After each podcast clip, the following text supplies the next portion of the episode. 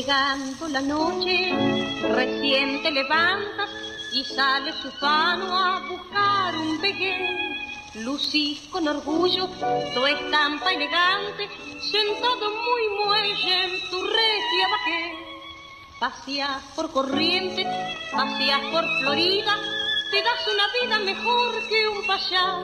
De regios programas tenés a montones con clase y dinero, de todo tendrás.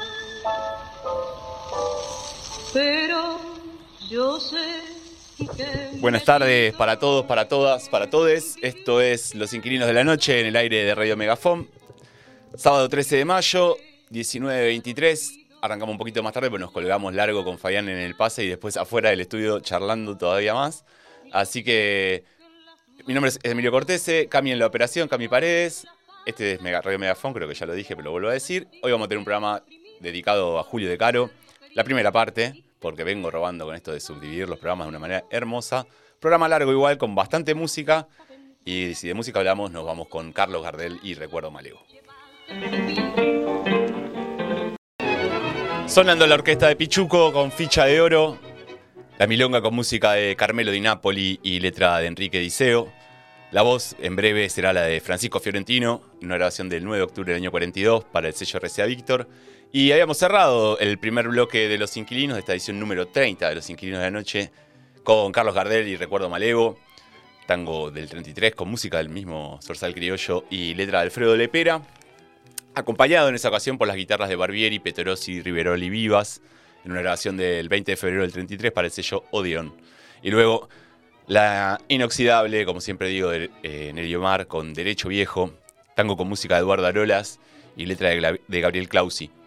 Tiene una particularidad este tema, de esta, esta composición de Derecho Viejo, porque bajo esa, eh, digamos, bajo la, base musical del, tango propio, la, composición de Arolas, se, se formaron tres versiones. Una instrumental, eh, que es sobre precisamente el original, por así decir, y luego dos versiones más eh, con letras diferentes. Una con letra de Clausi, que es la que escuchamos, eh, y una tercera con poesía de Andrés Valdesari.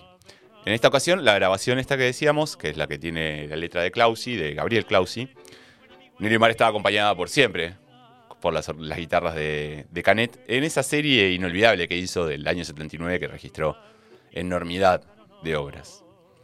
Bien, voy a arrancar así. Hay que romper con el fondo. Cualquier análisis o editorial que intente analizar la situación actual tiene que arrancar así, me parece. Cualquier gobierno que se digne popular y al servicio de los intereses de la clase trabajadora tiene que tener esa prioridad en su primer día de gobierno. Me resulta imposible no empezar, igual plantándome así, pero más difícil me resulta no empezar a deshilachar una postura que leía en mi adolescencia en toda pared y que 20 años después se hace carne en cada olla y fogón colectivos. Creo firmemente en ese imperativo, ¿no? O sea, yo creo realmente hay que romper con el fondo. No hay posibilidad de soberanía e independencia sin ruptura. Pero, a ver, si las elecciones fueran hoy, las siempre falopamente amañadas encuestas te pintan una, una casata de dudosa calidad. Tenés desquiciados liberales, desquiciados, liberales y girones marchitos del frente de Tuti. Los tres sabores que son colores. Nunca ese chocolate, esa americana y esa frutilla fueron chocolate, americana y frutilla. Son solo cáscaras, de o bien de los verdaderos patrones, o bien de las cenizas doctrinarias mal apagadas con orín del peronismo. En fin, si esas encuestas pintan fehacientemente la agria previa, entonces la Cámara Baja del Congreso Nacional pasa a dividirse en tres, tres fuerzas. O sea que la conclusión número uno es que rom- romper con el FMI no pasaría con la venia del legislativo. Luego, el santafesino que conduce la Corte Suprema sale a opinar de qué se debe y qué no se puede hacer en materia económica en nuestro país. En el encuentro de comercio entre pares supuestamente nacionales y estadounidenses. Horitas después, te frena dos elecciones provinciales interesantemente turbias, a puchitos de que se vote. La conductora del Movimiento Nacional sigue proscripta. O sea que la conclusión número dos podría ser que romper con el FMI me parece que no estaría pasando con la venia judicial tampoco. Sergio Tomás aparenta afirmar con firmeza que no es necesario pasear en agosto. Puede que tenga razón. El tema es que pinta como candidato único y es que es el que sostiene la inflación como argumento central del cumplimiento del acuerdo con el fondo. Del resto de la oposición, mejor ni sintetizar. O sea que podríamos también concluir tenuemente, a sabiendas que Cristina no es candidata, que romper con el FMI no estaría pasando con la conformidad de la superestructura política hoy en día. Pensar o sentir como un triunfo la mera victoria electoral, ya sea en agosto, octubre, noviembre, es una mirada tanto perversa, me parece. Lo verdaderamente triunfante es imponerse a cada una de estas vanguardias que presenta el enemigo. Echar de un bolero en el Tujes al FMI es parte de esa conquista. Seguramente sea su núcleo. Hay que hacerlo urgentemente. ¿Cómo lo hacemos? Bueno, ese es un punto más que complicado de este asunto, ¿no? O sea, comprendiendo las características de aquellos que están mucho más arriba de lo que tristemente la mayoría de las veces quienes militamos podemos llegar. Por eso hay que ser pillos, hay que ser pillas, pero por sobre todo las cosas inteligentes. No necesariamente pacientes, ya que a las claras el pueblo no espera en sus propias dubitaciones. Sí, hay que ser inteligentes, insisto. No quiero dejar una perspectiva derrotista, pero, pero sí una mirada que interpreta que la salida no va a ser pacífica. Y eso es lo más doloroso, porque, porque la sangre siempre la pone el pueblo laburante.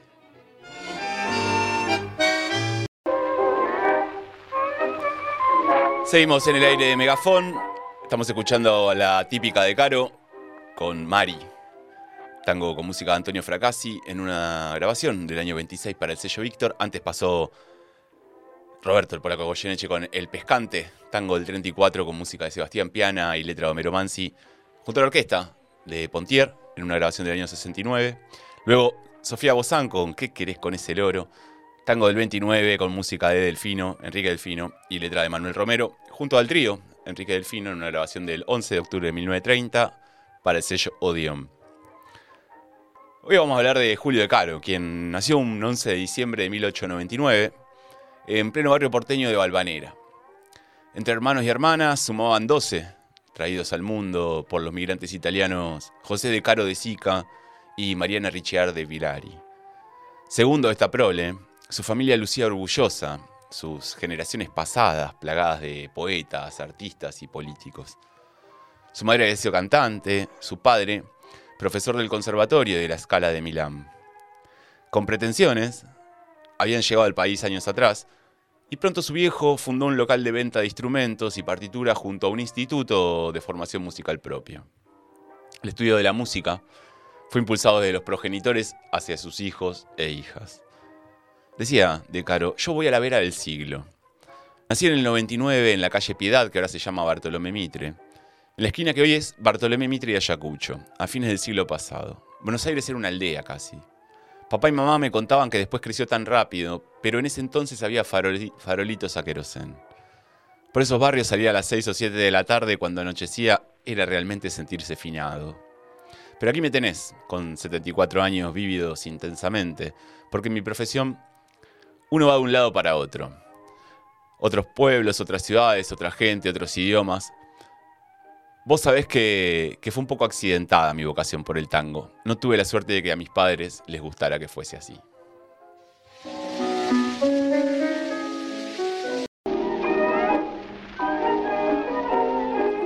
Cerrábamos el tercer bloque de Los Inquilinos con Enrique Delfino, con Sanssouci el tango con música del mismo Delfino, una grabación del año 1917, del 10 de mayo, de hecho, para el sello Víctor. Luego, Orquesta Típica Cobian con La Confesión, el tango de Julio de Caro, una grabación del 13 de agosto del año 23, para el sello también Víctor. Y luego Vicente Greco y su Orquesta Típica Criolla, El Pibe, el tango también con música compuesta por Vicente Greco.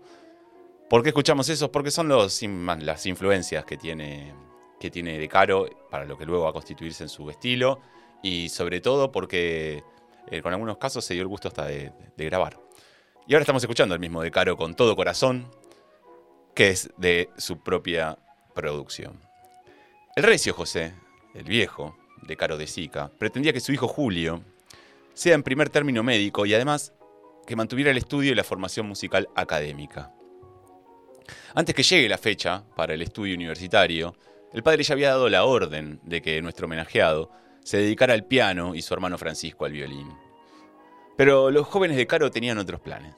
Era el tango lo que los atraía y la posesión inversa de los instrumentos que su viejo les había asignado. Trocar los, los instrumentos precisamente derivó en el inicio de una bronca que duró más de 20 años, una bronca intrafamiliar. Para ese entonces los de Caro Ricciardi se habían mudado a la calle Catamarca y México. Allí, rememora de Caro, conocí a Villoldo, a Bevilacqua, a Saborido, a Arolas, a Greco. Mi papá vendía bandoneones, tenía la exclusividad de venta de bandoneones en Buenos Aires. Entonces caían al negocio todos estos señores que lo tocaban. Me acuerdo que era el año 10, había llegado la infanta, y Greco fue de visita al negocio y empezó a tocar el tango La Infanta. Y se llenó de gente el negocio y la calle. Bueno, yo estaba enloquecido con el tango. Me había aprendido el pibe y el morochito. escondidas, claro, de, contrabando. Y ahora estaba Greco ahí y todos aplaudían. A mí me parecía, no sé, como si uno tuviera un caballito de madera y de pronto le regalan uno de verdad, un pony de carne y hueso. Me enloquecí. Corrí para adentro, saqué el violín y me puse a tocar El pibe, como un homenaje a él, a Greco. Y fue mi perdición. Papá se puso furioso, me mandó adentro, no le gustaba nada nuestra debilidad por el tango, le parecía una música prostibularia. Y menos que menos le gustaba que desobedeciéramos sus órdenes, porque yo tenía que tocar el piano, no el violín.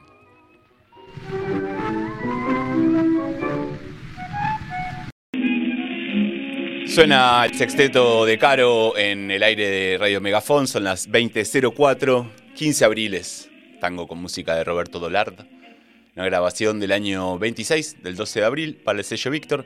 Anteriormente, El Monito, tango con música del mismo de Caro y letra de Juan Carlos Marambio, de Juan Carlos Marambio Catán. Una grabación también junto a su sexteto, en algunos lugares lo van a encontrar como orquesta típica. En realidad, de hecho, los discos, los registros de época, dice orquesta típica. La formación igual es un sexteto, en 1925, la grabación. Y luego Piramidal, el tango con música de Pedro Mafia, grabado junto también a su sexteto el 17 de julio del año 25, conjunto en el que ya estaban combinados eh, los bandonianos de Mafia, Pedro Mafia, que es precisamente el compositor de este tango, y Pedro Lawrence, que van a ser dos insignias posteriores en lo que es el, el, uso, de la composición y el, protagonismo del bandoneón. No obstante, en el caso de De Caro, el delirio es el violín y el tango. Y entonces eso lo llevó a jugársela por la suya. Así comenzó a piantarse del hogar familiar para escuchar a las orquestas de la vieja guardia en los cabarets y salones de Recoleta y Palermo.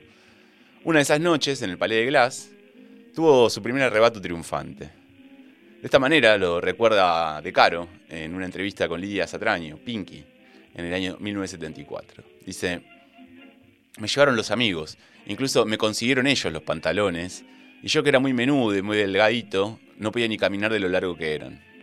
Los tenía que llevar enrollados a la cintura. Bueno, nos sentamos en una mesa, todos pidieron guindados y yo no sabía qué pedir. Así que dije granadina con soda. Firpo estaba tocando, era una maravilla. Y de pronto todo el mundo empezó a gritar, el pibe, que toque el pibe. Yo creí que era el tango el pibe. Y el pibe era yo que tocara yo, pedían, porque en estos compañeros míos, del colegio Mariano Moreno, me habían hecho una trampa, me habían llevado engañado. Bueno, la cuestión es que me levantaron y me llevaron casi en andas al palco. Ahí estaba Tito Rocatagliata, que era un muy buen violinista, y otro famoso violinista que se llamaba Ferrazano.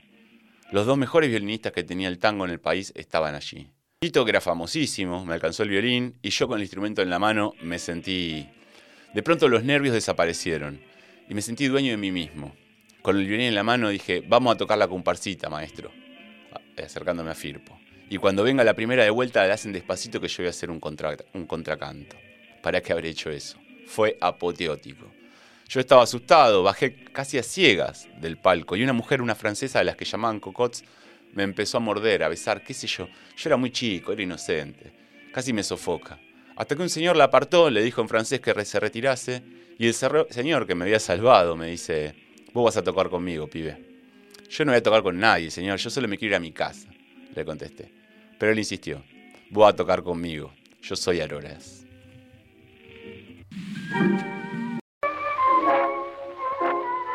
Escuchamos la orquesta de Cobian con Una droga, grabado junto al sexteto que dirigía precisamente Cobian al, piano, y la participación del violín que está, que está sonando es de De Caro en el año 23. Eh, antes pasó Atilio Pelosi, por Julio De Caro también. Ese tango que tiene música de Doroteo Andrada está compuesto en homenaje a una persona que se llamó precisamente Atilio Pelosi, que era un obrero y electricista uruguayo, que en Uruguay se lo considera el primer héroe civil, eh, porque en el año 25 murió en un incendio al intentar salvar la vida de una, de una joven mujer. Bueno, ese tango lo, precisamente lo, compuso Doroteo Andrada y Julio De Caro junto a su sexteto lo grabó en el año 25, el 1 de septiembre, para una grabación, un registro para el sello Víctor. Luego para el sello Víctor también pasó Maipo, el tango con música de Arolas, de Eduardo Arolas, y grabado junto al sexteto en el año 28. Y luego eh, la voz de mm, Roberto Díaz y la orquesta de, de Caro, Yo me quiero divertir, tango con música del mismo Julio y letra de Dante Lingera.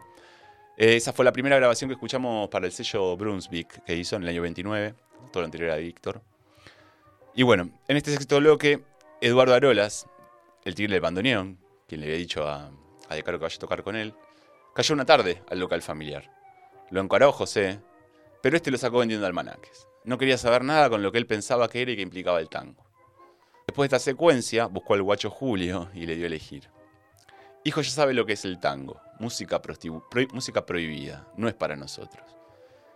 Pero De Caro, yo le dije, dicen, porque esto es una anécdota contada por De Caro, a mí me gusta el tango, papá. Si usted me deja elegir, yo le voy a dedicar toda mi vida al tango. Entonces abrió la puerta, me empujó hacia afuera y me gritó, esta casa no es más la suya, yo no soy su padre, usted ya no tiene familia, váyase con su música. En su camino va a descubrir que esa música que a usted tanto le gusta es lo único que va a encontrar, pero esto no lo va a encontrar más. Así que me senté en el umbral de la puerta, me puse a llorar y cuando empezó a amanecer me fui caminando como un sonámbulo. Llegué a casa de mis abuelos que vivían en la calle Independencia del 500, sabiendo que dejaba de tocar y me reintegraba a mis estudios, a mis cosas, o perdía todo. Al amparo de Arolas ingresó su orquesta, porque eligió bien, para posteriormente conformar un conjunto con el bandoneonista Pedro Mafia, el pianista José María Risuti y el también violinista Juan, Juan Rosito. Con ellos actuó en el Café El Parque, un famoso local de calle Corrientes. Y breve tiempo después, en el año 18, integró la primera orquesta de Osvaldo Fresedo. Con este el bandoneón, Juan Kohler y De Caro en violines, Risuti al piano y Hugo Baralis en el contrabajo se presentaron en el Casino Pigal, posteriormente llamado Maipú Pigal, que, bueno, era un cabaret porteño íntimamente ligado al tango. Al año siguiente, Fresedo incorpora un segundo bandoneón que es Pedro Mafia. No hay grabaciones de esta época, lamentablemente no, las pude encontrar por ningún lado.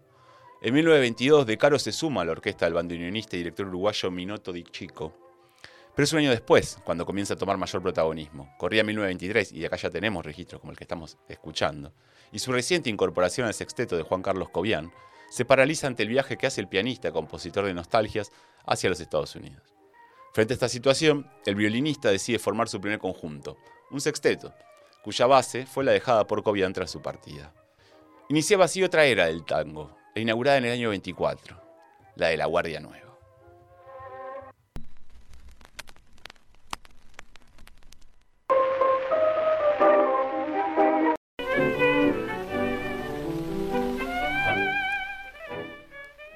Mundo Argentino, así se llama el tango, con música de Caro y letra de Richard Russo, aunque estamos escuchando una versión instrumental que estamos precisamente, está sonando en este momento de, de Megafon, en este séptimo bloque, grabado en el año 28, el 13 de junio, junto a su orquesta típica. Luego, luego no, anteriormente, cerrábamos con dos más de Cobian y de su orquesta típica, con la participación precisamente de Caro en los violines, en el violín. Em, primero con La Tipa, del año 23, y luego con La Machona del año 23 también. Ese tango es de José de Caro y el anterior es de no sé. Bien, la llegada del sexteto de Caro trastocó rotundamente la historia que venía pariendo el Gotham. Sobre la base de Cobian, el violinista le dio forma a un conjunto que contaba con su presencia y la de su hermano Emilio en símil instrumento. En uno de sus bandoneones, alguien con el que De Caro ya había trabajado en diversas oportunidades, Pedro Mafia, el otro para las manos de Luis Petruccelli. Francisco de Caro se sumó al piano y a la orquesta lo cerraba, la cerraba el contrabajo de Leopoldo, Thompson.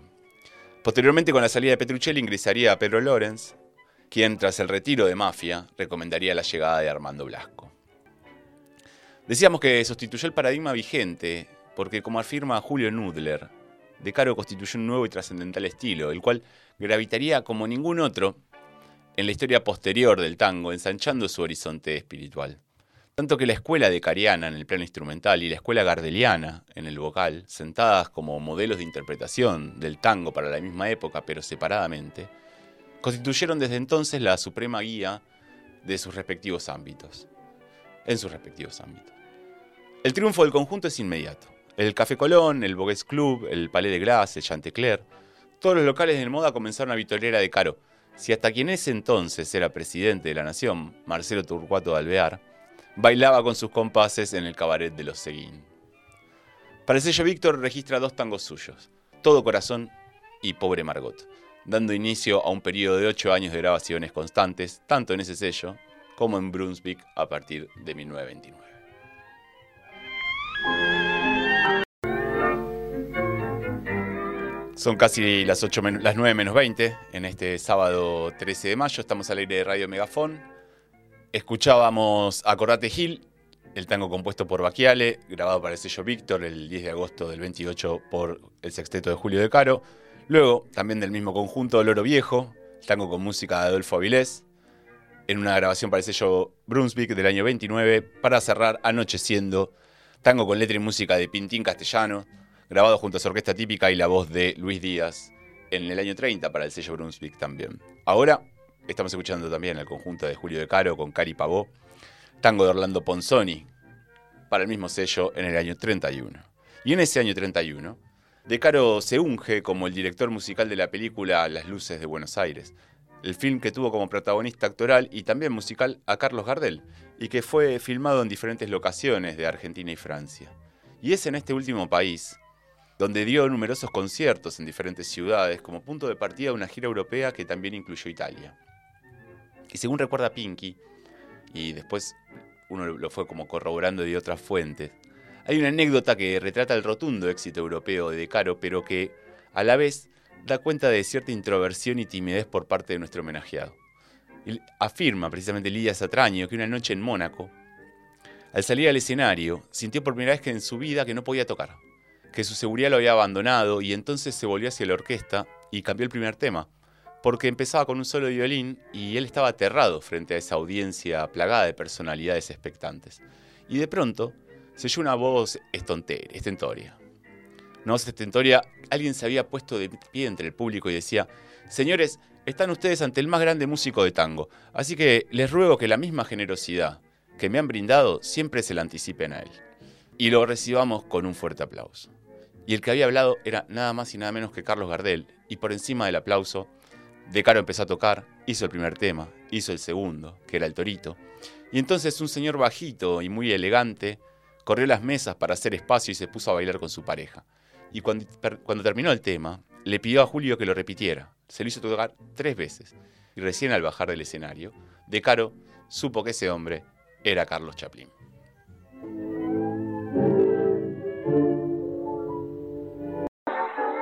Noveno y último bloque de esta edición número 30 de Los Inquilinos, la primera parte del especial dedicado a Julio de Caro. Estamos escuchando precisamente eh, a la orquesta, al sexteto de, de Caro con Che Vieja Pasa un Mate, la ranchera con letra de Lito Gallardo y música de Lomas Colo en la voz de Teófilo Ibáñez, que prontamente va a aparecer, en un registro realizado para el sello Brunswick en el año 31.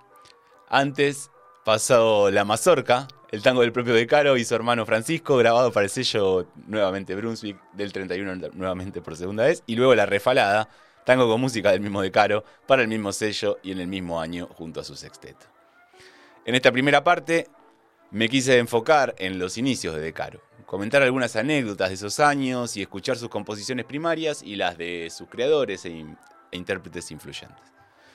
La semana próxima nos estaremos concentrando en su etapa posterior al 33 y sobre todo su peso en las generaciones y orquestas tanto contemporáneas como futuras.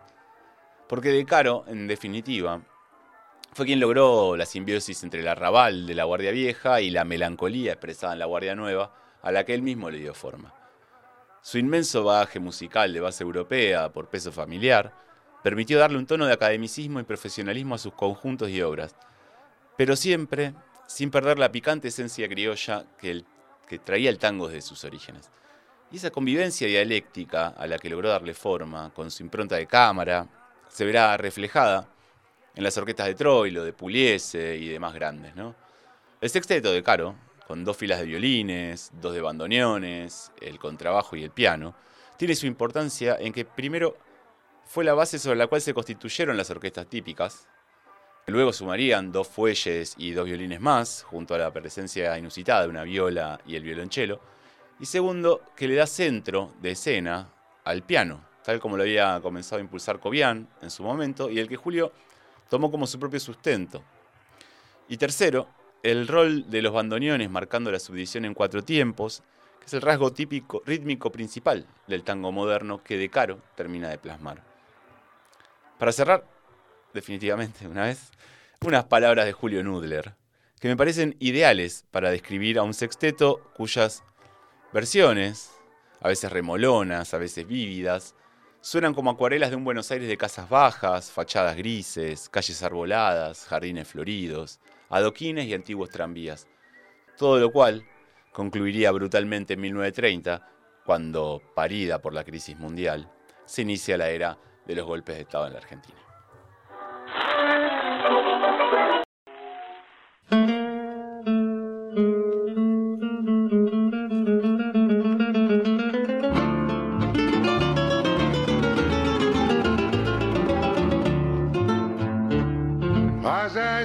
Subite a la única milonga que no te intoxica. Los inquilinos de la noche. Sábados de 19 a 20, 30 horas. Por Radio Megafon.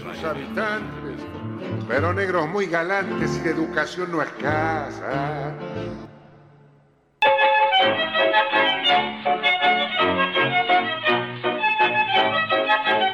Cerrábamos este esta primera parte del especial de Caro con Despierta Chinita Mía, la samba con música de Arcela y letra de Autoni, grabada para el sello Brunswick junto a su sexteto y la voz de Teófilo Ibáñez en el año 31 y luego Patria Querida, la versión instrumental del tango con música de José Nieso y letras Carlos Arce, también registró el mismo sello en Brunswick y en el año 32. Bueno, eh, espero que les haya gustado, estamos re sobre el pucho con la hora, le agradezco a la Cami, que es una fenómena en la operación. Quédense, ahora por Radio Megafón vienen los chivos expiatorios y no les quiero sacar más tiempo. Les mando un abrazo, tengan buen sábado y cuídense. No acierto ni una, tengo tal suerte que cuando quiero una cosa, en fija me salía al revés. Porque ella tiene una amiga que es una perfecta.